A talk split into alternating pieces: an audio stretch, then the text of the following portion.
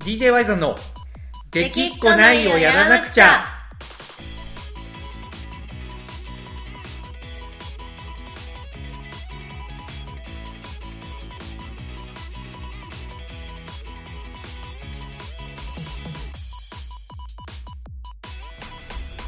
はいどうもワイゾンですコナコですはいというわけでこの子さん今週なんですけどはいちょっとね映画見に行ってきたんですよ映画映画何の映画ですかまあ、以前 DJY さんラジオの最後の方で見に行ってこようと思うんですよとか言ってて、はいはいはいはい Y さんさん好きそうですねみたいな感じのコナコが言ってたはいフラ、フラダンスをね。あれこの間見に行ってませんでしたそれこれね、あのー行きましたし、はえい、ー、2回目を行ってきました、2回目を。 2回目を2回目を行ってきたんですよ。なるほどいねやあれでもなんか、う記憶違いだったら申し訳ないですけど、うんあの1回目見てきた後はい。なんかそこまでの感じだったか特にラジオとかでも話してなかった気がするんですけど、そうね、そうね。ラジオでは話してなくて、ラジオの後に、まあ見に行ってきたよみたいな雑談をしてて、ええまあ良かったと。うんけどまあ2回見に行くことはないかなって言ってたはずですね、まあそんな感じでしたよねでしょうんいやこれがね初めは僕もそう思ってたんですけどはい日を追うごとになんかすごくこうじんわり体に染み渡っていくようなへえこう何え読書だったら読語感って言うんですけど映画だったらこれな、何何語感っていうから何語感ああるんで すかねそういう言葉がそうあるのわかからないけどそう映画素人なんでわかんないんですけど、はいまあ、非常にそのじわじわと体を蝕んでいくようなはいでこれのこれに大きく寄与したはい影響を与えたはいのがあるんですけどはいいやこれがねあのフィロソフィーのダンスのサンフラワーなんですよおーへえなんかちょよくて聞いてるって言ってましたねそうあのねフィロソフィーのダンスのサンフラワーがちょっとずるいんですよねずるいずるいなんかもうほんまに主題歌ってこういうことなんだなっていうかはいわかりますちょっと遠回りな話になっちゃうんですけど、僕あの、映画のエンドロールがバチクソ楽しみなんですよ、毎回。へえはいはい。なんか、あのーその一曲を聴くために映画が前振りみたいな。あそう。なんか映画が前振りって言ったらね、ちょっとあれなんですけど、なんていうかな、その、映画をしっかり味わった後で聴く一曲が、なんか何者にも変え難いというか。ーいやまあそれをこう目的ではいかないですけどそうそうそうそう。なんか目的じゃこいうけどね映画見に行っうて、ん最後エンディング曲聴いてうんあここに全部詰まってるなっそうてなんよ感じる映画って結構大体名作ですいよ、ね、や、そうなんですよ。そうなんですよ、コナコさん。はい、もう、そこにサンフラワーがやっぱちょっとふさわしすぎて。へえあ主題歌なんですねなんか曲うんいいみたいな感じうん。で、ああ、LINE でパッと送送らったれかてらきね。たけど、うんうん。いや聞いて、いやうん聞いてみたんですけどあ、はいおばあさん好きそうだなって思あっー てそうそうはい、はい。申し訳ないけどそう、はい1番聞いてサビまで聞いてあワイザー好きそうだなと思って、その後なんか適当に流して作業してまはしいた、はいはいはいはいはい、、はいいや全然ねそれでいいんですけどあの映画を見た後にこの曲を聴くと非常に相乗効果があるというか、へ素晴らしいなと思うんですよね。もうもう、なんならもっと言うと、僕、は最近毎朝起きた時に、あのー必ず起きてすぐに聴いてる曲が2曲あるんですよね。えはいまあ、一つは、あの、トロピカルージュプリキュアの、あの、ビーバースパーク、なんだったっけ、ビーバースパーク、トロピカルージュプリキュアはいこれを必ずアニメーション込みで見てるんですよね。はいなんか元気もらえるんですよね、すごく。いやまあすみそれは聞いてるだろうなって思いまし たよあ、それは聴いてたなと思った。は いそう。で、それでね、毎朝それでちょっと気合をね、入れてたんですけど、はいあのーそこにちょっとこのサンフラワーが今ちょっと加わってきてるんですよ。なるほどそう。で、しかも、あのー映画フラフラダンスの映像を差し込んだバージョンがあるんですよ。へえこれがほんと素晴らしくて。へえ。初めはなんか映画見終わった後の曲がねすごくいい良くて、まあ、曲自体もなんか良くてなんか映画の、ねあのー映画を見た感情も相まってすごくいいなと思って聞いてたんですけど、はそい。の映画のアニメーション込みで見たらこれ大げさじゃなくてまるで映画一本見たかのような気持ちになれるんですよ。うーん。これ不思議なもんでね、本当ね、あのーシーンごとが一瞬一瞬ね、まあ、あの、約2時間ある映画を、ほんまに5分足らずにぶち込んでるわけなんですから、はい。普通に考えたら足りないんですけど、はい。なんか映像の力と曲の力ってすごいなっていうのをなんか改めて思ってる。はい。そしてそれを見てると、なんか無性にもう一回見たいなっていう気持ちがふつふつと湧いてきて、なるほど。そうとはいえねやっぱり動員が厳しいみたいでもう広島の劇場だったら1日に1回しかないんですよねああ、まあ、そうですよね。そうでしかもね時間が、あのーままだ幸いなことに2巻やってるんですけどはいはい。 1つは11時45分とかそれぐらいの時間だからちょっとこれどうやってもいけないなみたいなはい。感じなんですけどもう1つがあの18時30分からやってるんですよはい。なんでここなんとかしていけないかなと思ってたら今日あのクッスンがねちょうどなんか、あのテスラの納車があるとかなんか言って昼ぐらいからなんか帰ってったんですよ、ああ、なるほど。そうそうでその後もギリギリまではね働いてたんですけどまあはいヤスマもねある程度作業が落ち着いたって言ってたんで、はい。これはいけるな と思って今日ちょっと急遽行ってきたんですよなるほど。でこれが行って大正解でしたねへえ、違いました。全然違ったあのーびっくりするぐらい、まあ、むしろ1回目を見た時に僕のなんだろうなその洞察力というか見る力が弱かったのかなとすらちょっと疑いたくなるレベルではい。でもね多分だけどこのフラフラダンスは2回見た方が多くの人は楽しめるんじゃないかなと思ったっていうのがへーあの結末を知ってみるとものすごい伏線が丁寧に張り巡らされてることに気づいたりとかはい。あの登場人物のその感情とかセリフの一つ一つがはいあ。こういう気持ちで喋ってんだなっていうのがねめちゃくちゃわかるんですよ。へえ。これちょっとネネタバレ言っちゃってもいいですかね、これ、こっから先は。はい。まあ、この子さん多分私はいいですようんいいいいですよね。なんで、聞いてる人もしいたら、ちょっとネタバレ見に行こうと思ってる人はちょっと止めといてほしいんですけど、はい。あのー行きますよ、ネタバレ。はい。結構革新的なネタバレなんですけど、はい。まあ、ネタバレというか、結末というよりかは映画を見てる中でなんとなくそうなのかなっていう描写はところどころにあるんで、はい。あのーなんだろうな、あの、最後の最後で分かってどんでん返しみたいなネタバレではないんですけど、はい。まあ、要はね、この話って、あの、姉妹の話なんですよ。はい。うん。あのー違うんですよ。その、こう、表向きにはというか、打ち出し的には、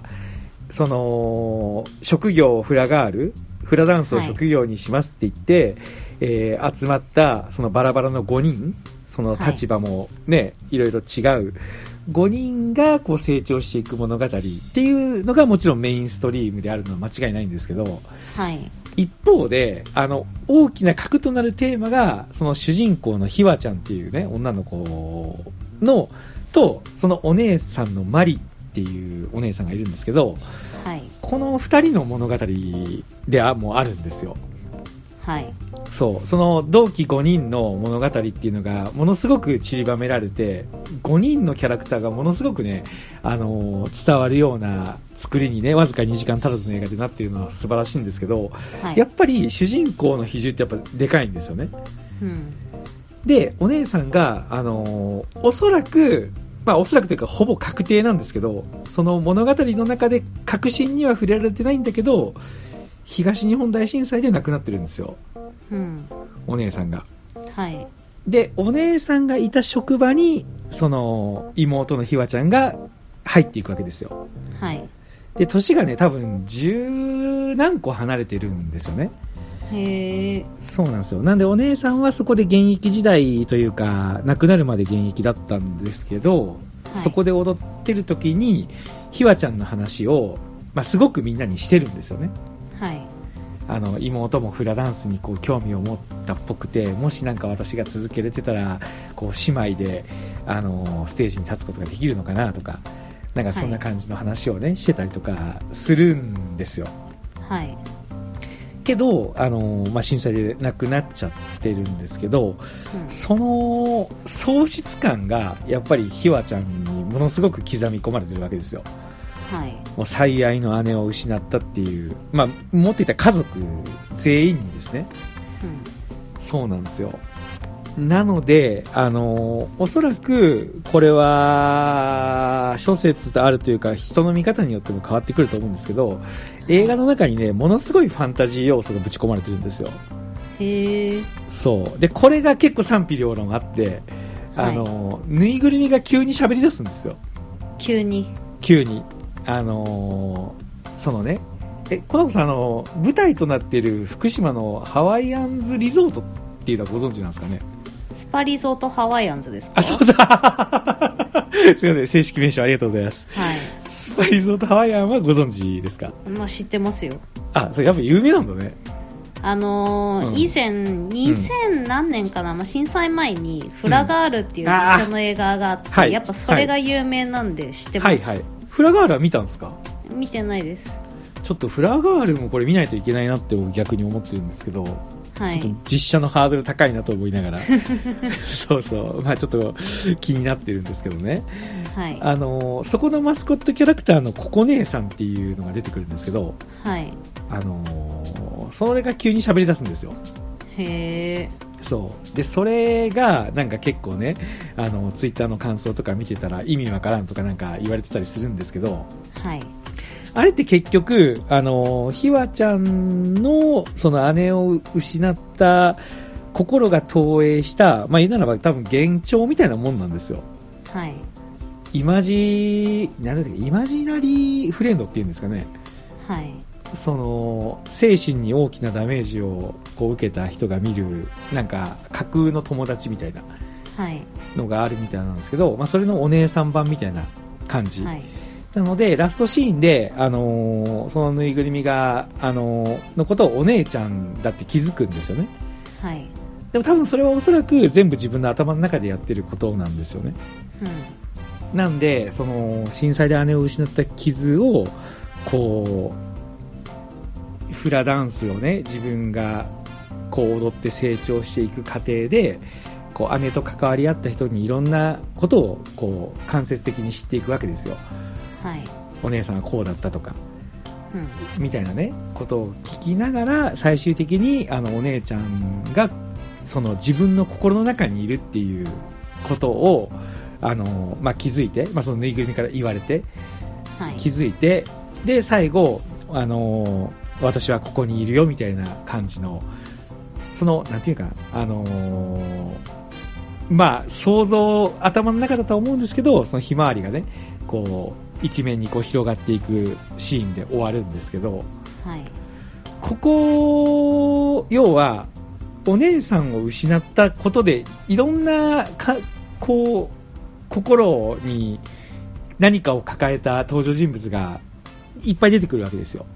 はいそうその人たちのセリフがなんかそれを知った後に見たらめちゃくちゃ響いたとうーんそういう見方ができたって感じです、うん、なるほどそうなんですよ。なんで2回目は結構何気ないセリフとかでもちょっとこうボロッと涙がこぼれることもありですね。はい非常になんか、あの、ものすごいなんかこう、フォーカスするドラマとかなんか起伏がある話じゃないんで、はいなんかワクワクドキドキとかっていうのじゃないんですけど、なんか震災を乗り越えるっていうテーマで作られた映画で、その、なんか乗り越えるってこういうことなんだなみたいな。なんかうん何かと戦って勝つとか、そういうことではなくて、こう当たり前に日常があって、当たり前にそこで一つの関係性が続いていくっていうこと、これが乗り越えるっていうことなんだなっていうのがあって、伝わってきて、そこで、あのーまあ、主人公がちょっと片思いしてるね、その、職場の、あのー先輩的な人がいるんですけど、はいその人が、あの、乗りこ、なんだって乗り越えられるよと。っていうようなセリフがあるんですよね。はい。でここの人は人たちはあの、ね、あの誰もが乗り越えてきたんだからみたいなことを言うんですけどなんかそこにね、あの映画のテーマ全てが詰まってるんだなっていうのがなんか2回目が見たらものすごくこうくっきりと伝わってきてめちゃくちゃいい映画だなと思いました3回目ちょっと行こうと、はい、 目論んでるぐらい、うんなるほどですね。はい、今でもなんかはい検索してスタッフ勢見てたんですけど、総監督が水島誠二さんなんですね。そうなんですよねそうなんですよこの人有名なんですか 有名です。有名有 名です。今ね、ちょうど買ってきたパンフレットをこのラジオ収録前に読んでて、ちょうどこの水島誠二さん総監督インタビューっていうところをはいはい、はい。今から読もうかっていうところだったんですよ。なるほどね。私はハガレンに参加されてたんで知ってて、そこから、はい。まあ、名前見るたびに、あーってなってたんですけど、はいはい。あの有名なの何なんですかねガンダムもなんかやってるけどガンダムっていっぱいありすぎてちょっとよくわかんないけどへえでなもんかね、今このプロフィールを見る限りだと、鋼の錬金術師、まあそうですジよェねネレ、ジェネレーターガウル、はいシャーマンキング、あー最近の方かなわかんないけど、アイカツ、アイカツうん、みたいな感じのことが書いてありますね。はい、でも私今、うんそのスタッフ勢見てて気になったのは、うんなんかそのこの映画も原作ないなんかオリジナルはい映画じゃないですか、オリジナル映画らしいことを今日知ったんですけどそうですね。はい。なんか脚本がどなたなのかなって気になったんですうんはよいはいはいはい脚本の方知ってます、これはもう当然知ってます。あ知ってるんですちゃんとはい。知ってこてこは見抑に行えっててま。るんですすかここはもう、あのーお当然のように抑えてます。なるほど、ね、というのがあの、若み、おかみは小学生がこの人なんですよ。いやそう今見ててそへーってう。若おかみは小学生もだし、今年で言ったら岬の迷いがね。あと隅っこ暮らしそう。そうそうそうそうそう。だから、そう、俺今年、吉田玲子さんの脚本の映画4本見てるってことか。 なるほどねでもそれ言ったら私が激推ししてる「バイオレット・エヴァーガーデンも」これはまいあやー原作ありますけど脚本手がけてるんだから見ればいいじゃん素直にそうね。それとあと、あの、あれね、あの、声の形もよね。そうですね声の形はでもまあ見てたじゃんまあ見たね。あとなんか「君と波に乗れたら」ってやつ2019年のアニメ映画、はい。これも私見ましたけど、はい。これもなんかまあ面白かったですけど結構ファンタジー要素が入ってきて、ほう。へーって感じでしたねへえ。バイオレット・エヴァーガーデンなんか絵がね、なんかちょっと僕のドストライクゾーンからちょっと外れてるんですよね。いやーまあうん。そうアニメってそこがちょっと難しいですよね絵でなんか無理って言うのを抑えてとりあえず見ろって言うじゃないですかみんなはいでもそれ は本当そうだと思うんですよはいはい。なんかね、私も無理っていう感じじゃないんだけど、いやなんか苦手な絵でもね、うんなんか3話まで見ると慣れるっていうのは本当だと思いますよ そんな、そんな格言があるんですか。ありますありますそうか。そうバイオレ絵ット・エヴァでーガーデンそね。う絵でより好みせずに3話まで見ろと、いやでもまあはいはい好み好みじゃないは分かりますけど、はい。あの、バイオレット・エヴァーガーデンにそれを言うのすげえ失礼で すね。いや、まあ、今日、今日アニの作品でしょ。だから、京アニのじゃいや、これだからあれです作、作風の話ですよ。その、ういや、まそ、いうだネかタらの。好み、好みはもちろんしょうがないけど、はい。はい。なんかこう、なんですかね、目の前に橋本環奈連れられてきて、俺好みじゃないんだよねって言われたような気持ちに今ちょっとなりました よ。まあでも本当にそれはいいえて妙な例え でまあ多分まあ本当そうなんだと思ういや、そこれね不思議なもんでね僕漫画とかだったら絵全く気にならないんですよう。はい。なんか映画になるとなんかやっぱ絵を好んで見てるなっていう自分に最近気づきましたなるほどね。うんまあ気にはなってるんですよバイオレット・エヴァガーでもちろんねはい。ただなんかちょっと名前のカタカナ感がねいや、まあ、登場人物の名前なんで、しょうがないですね、それは。そういうことでしょ僕は多はい分日本的なタイトルが好きなんだなっていうのがつくづくなんか思いますね、なるほどね。若女将は小学生とか、岬の迷いがとか、魔女見習いを探してとか、あの、ほぼほぼ日本語じゃないですか、僕が見た映画って。まあ、うん。そうなんですよ。まあちょっとね、あのーバイオレット・エヴァーガーデンが今、劇場でやってくれるって言ったら多分見に行きますけどね。なるほどね。映画館で見たい派なんで。はい。はい。そうなんですよ。で、この水島誠二さん監督で、しかも、あの、劇中の挿入歌が、はい。あれですよ、あのーウィナーズの玉屋さんですよ。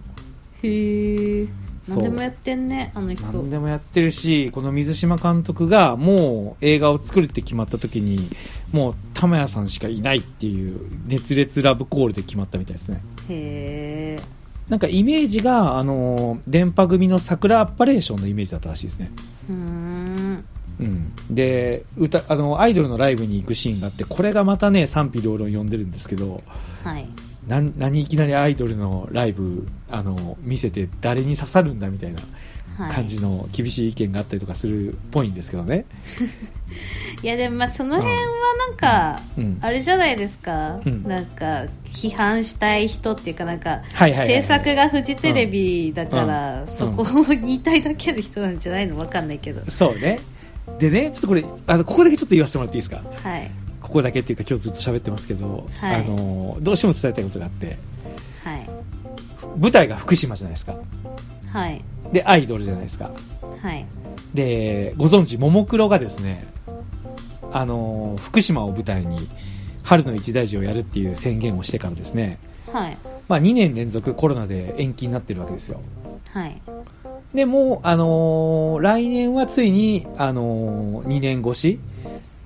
つまりはい3年ぶりの春の一大事開催が福島の J ビレッジで行われるんですけど、へえこの、今回出てくる、その、ウィナーズのターマヤさんが手掛けた楽曲を歌うアイドルグループが、いろいろディライトって言うんですけど、はいはい、なんか蒼天ディライトと桃色クローバーをなんかを彷彿させる、いろいろディライトっていうね、はいアイドルグループなんですけど、そのいろいろディライトがライブをする時のカットで、J ヴィレッジが映るんですよ。へえこれちょっと痺れるよ ね。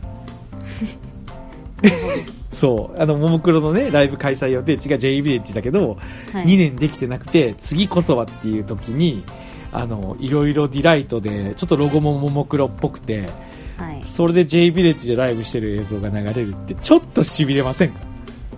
なるほどうん、しかもあの結構ね口コミというか感想を見てるとあれってももクロだよねみたいな口コミが結構あるんですけどへえただ曲はあのもうし初めて聞いた時からもう明らかに電波組なんですよ、うんうん、なんかその辺もなんかまたいいなと、なるほどうん、みたいな感じでしたねはいはい。なんで、なんだろうな、ちょうど先週、あのーアニメの聖地巡りの話したじゃないですか。してましたねそう。で、僕、聖地になんとなく行ければそれでいいっていう、なんか生ぬるいこと言ってたじゃないですか。言ってましたそう、何一つ分かってないにわかアニメファンが、なんか分かったような顔して、すごいまた外れなこと言ってたじゃないですか。 はいそこまで言ってないですけど私はうんだからもう、あの、今の僕が先週の僕を見てそう思うんですよ。僕 が。先週の自分をもう叩き潰してやりたいと。はいまあ、つまり何が言いたいかというと、まあ、は来い年3月にね、あの、春の一大事、めちゃめちゃ福島に行くの楽しみにしてるんですけど、はい同時にこのフラフラダンスの聖地を巡るのが、今めちゃくちゃ楽しみ。なるほどねはい。超な行んきたといなくじゃなくなんとなくじゃない。だ、もうダメダメ、それは絶対。ここか、みたいな。 この、秘話が、あの、車のね、免許初めて取って、同期の仲間を連れてきたかった回廊美術館の丘、はいそれはここなのかっていうね。なるほもどう、ねあの、で、寸分狂わぬ、あの、角度で、そう、ちょっ と何もない原っぱなんですけど、ベンチが、ベンチとブランコがあって、はベいンチの上に、あの、立って踊るんですよね、急に。はいで、その踊った子、踊り出した子が、なんか人、あの、ダンスは好きなんだけど、人前で恥ずかしくて踊れないっていう問題を抱えてる子だったんですけど、はいまあ仲間とこう成長いくしていくにつれてね、いきなりそこで立って、その一番リーダーシップがなさそうな子だったんですけど、はいその子が踊り出したのに、その5人が続いたっていう、ものすごいいいシーンがあるんですよ。はい そこで写真撮りたい。うんなるほどねそう。ただ一個だけ問題があって、あのはさすがにフラガールたちの話なので、はい。聖地で写真を撮るっていうのがさすがに自分が入るとハマらないなっていう若干のもどかしさはありますそうなるほどね。嫌でしょだって僕がフラダンスのポーズしてその丘の上で写真とか撮ってて もちょっとなんか違うじゃないですかあの尾道駅で頭を抱えてるミレさんの写真のオマージュとはちょっと違うじゃないですかまあ、嫌だとは言わないけど、なんか、いやもう俺が俺が嫌なんよ俺が何し,、うんしてるのかな何みたいなしてるのかなってねファン熱烈なファンかなみたいな気持ちにはなります、ね、熱烈なファンからねそうそう熱烈なファンなんだけどなんはかいそこはやっぱり、あのね自分じゃないなっていうなるほ感じどですよねそうなんですよだからめちゃくちゃ聖地巡り楽しみですすごく、はい、すごくすっげえ楽しみですほんまに気持ちを入れ替えてもうきあの気持ち入れ替えました本当に、はい多分なんか魔女見習いを探してもうものすごくそのロードムービー的な要素があってそのいろんな観光地をきれいに描写してくれてたと思うんですけどはいなんかいろんなとこにあれあるじゃないですか尾道とかあの飛騨高山とかはい京都とかで、結構その大半に行ったことがあったんですよねああまうんあそうですねそういやてか多分なんなら行ったことない地域多分ないんじゃないかなと、はいうん、思うぐらいのあれだったんでなんかあうんここねみたいな感じで見てて全体を取られたんですけど、はい今回は福島のその知らない場所が盛りだくさんだったんではい行ってみたいっていう気持ちに今なってきた感じですねなるほどはいいう感じでしたフラフラダンス2回 目、うんわかりましたはい、ありがとうございます。もうはい十分伝えれたかなと。 こんないい映画が作れるんだね、本当にね。そうですねうん。まあ、一個だけね、かなり厳しい感想、意見を目にして、はいで、ちょっとある意味的をいてるのかなとも思った反面、はいこれに対する自分なりの解釈みたいなのがちょっとあって、はいそれをちょっと最後にあの話させてもらっていいですか。はいさっきコナコさんからもあったフラガールね。はいはいはいはい。あのフラガールは僕まだ見てないんですけど、あらすじを読む限りだと、はいあの、炭鉱の町として栄えてたいわき市が、エネルギー革命によって、はいあのーその炭鉱っていう仕事が続かなくなった時に、うんじゃあどうしていくんだっていうところで、一次産業である炭鉱から、えっ、と、三次産業である観光にね、は観いは光いから観光にシフトしていく時代うんっていうものを描いた作品っていうふうに、まあ、聞いてるんですよね。はいうん、で、今回のフラフラダンスは、震災から10年後の福島うんを描いてるわけですよ。はいなので、その2つの映画の間に、まあ、東日本大震災っていう、まあ、ものすごい歴史的なことが起きてるわけで、うん今回の作品も震災復興を語る応援プロジェクトの一つなので、はい震災がテーマであることはまあ間違いないわけですよね。はいで、作中にさっきも言ったようにはっきりと震災がどうのこうのっていう描写は実はないんですけど、うんその震災を感じさせる発言みたいなのが出てくるんですよね。はいそのここは誰もが乗り越えたとか、あのあの時あのこう観客のスタンドスタンド席にこうひび割れが入ってずれてしまったそのままになってるとか、はいなんかそういう描写はあるんですよ。うんうんうん、でそのこれ僕の意見じゃないんですけど、はいその僕が目にしたその厳しい意見っていうのは、はいその要は2つの作品の間にあった大きなあの歴史的事件、えー歴史的な出来事東日本大震災のその復興作品として今作作品は作られたものであるにもかかわらずはい最も重大なことが語られてないっていうふうに言ってるわけですよ。うんそれが何かというとあの福島のその爪痕っていうのはその描写があった震災の揺れでもなければ津波でもなく、はいまあ、あの原発事故だとうんいうふうに指摘されているわけですよはいで、今作品、原発に関する言及っていうのは一切ないんですよね。へえそう。で、ここに踏み込んでない以上、この作品を評価することはできないみたいな話だったんですよね。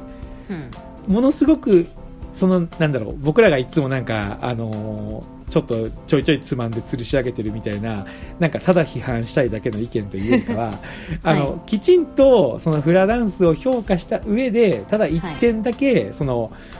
フラガールのところからの掘り下げがあって、ここの部分っていうのはどうにかならなかったのかみたいな意見だったわけですよ。まあ、かなり、はあのーまあ、クリティカルな意見だなって思いながら僕も読んでたんですけど、はい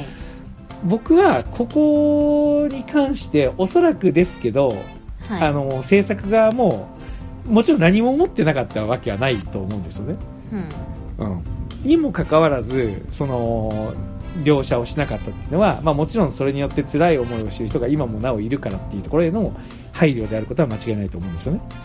うんおそらく。はいでもだからこそ僕は全てにおいて言及せずにここにいる人たちは全てを乗り越えてきたっていう抽象的な表現になったのかなって思ってるんですようんそうなんですだからあのし別にその人はそのなんだろうなそのし地震でも津波でもないって言ってたけど実は地震のことも津波のことも語ってないんですようんで震災のこともか語ってないんですよただ福島でそれぞれに何かがあってそれを乗り越えてきただからあの君も乗り越えられるよっていうメッセージなんですよねへえそうそれがあの逆に何か物語の輪郭をぼやけてぼやかせてるみたいな感想もあったりして難しいところだなと思うんですけどうんだからこそ僕はその原発も含めて抽象的な表現にしてるっていう風に捉えれるのかなって思ってるっていうねなるほどそういう話ですはいはいそれも含めて僕は名作だと思います。なるほかど、はい、原発のことに言及するのはできたし、そういう役割を持つ、その、リアリティに踏み込んでいくような作品っていうのももちろん必要だとは思うけど、うんこの作品っていうのは、あの、3.11を乗り越えたっていうことを抽象的にして、今の自分たちが直面しているね、それぞれの問題っていうのも乗り越えていけるっていう、まあ本当に応援的なはい作品だからそれを象徴とするアイドルっていうものも出てくるしうん5人の主人公たちの悩みって本当様々なんですけどうんあの主人公以外は別に震災の悩みであるわけでもないんですよはいっていうところをうまく表現してるのかなっていうふうに思ったのでちょっと最後に、はい伝えさせてくださいという話でしたなるはほいどはいはい見てほしいけどねこの子さんにもただもう上映感がほとんどなくなってってるうん悲しいね映画ってこんなすぐ終わるんだね、まあねあんまりなかなか人気作品じゃないと長くは続かないですねねえショックですよ魔女見習いを探してる時にえもう終わるんって思った衝撃をまたもや味わうことになるとはちょっとああよくばもう一回見に行きたいなというふうに思ってますはいはい制作陣の皆さん素晴らしい作品を本当にありがとうございました届くんかねここで言ってかな、まあ、このラジオで30分喋ってしかも最後の方っていうねなかなか届きにくい、あの場所ではあるんですけど、まあいいんですよ僕がそう思ったっていうだけでねはいはいというわけで今週の DJY さんラジオは以上になりますほなこさんなんはかいほとんど聞き役に回ってくれていつもありがとうございます、そうですねちょっとはい聞く、聞くしかない感じだったんでね、まあ今日はね今日ははいはい。いうわけで、えー、また、ちょっとバイオレットエヴァガーデンも、 ずっと気にはなってるよ。本当に。絶対見ないって言ってるわけじゃなくて。いやまあ私も人になんか無理に見ろとは言わないですけどね、んなんかうん。結構みんなが「うんいいよいいよ」って言うから、うん。ちょっと天の弱的に、うんいやまあみたいな感じで見てないところあるのかなって思いなが らまあ、ちょっとあるかもしれない。本当に。うんうん。まあ、それだともったいないよっていうことね。いやそうそういうことはいはい。わかりました。ちょっと、あのー頑張ります。名前も入ってなんかねうん脚本家同じ人だったみたいだし、はい。なのに見てないんって思ったんでちょっと言っただけなんでね わかりました。はい。じゃあ、まあ、そういうことで、また、はいえー来週、ありがとうございました。DJ ワイゾンでした。はいかなこでした。はい、一応ね、コナコさん、次の、あの、もう予想はしてると思いますけど、はい次のライブは多分サンフラワーやると思うんで、あの、一つよろしくお願いします。 わかりまました。す。はい、じゃあまたね、バイバイ。はーい。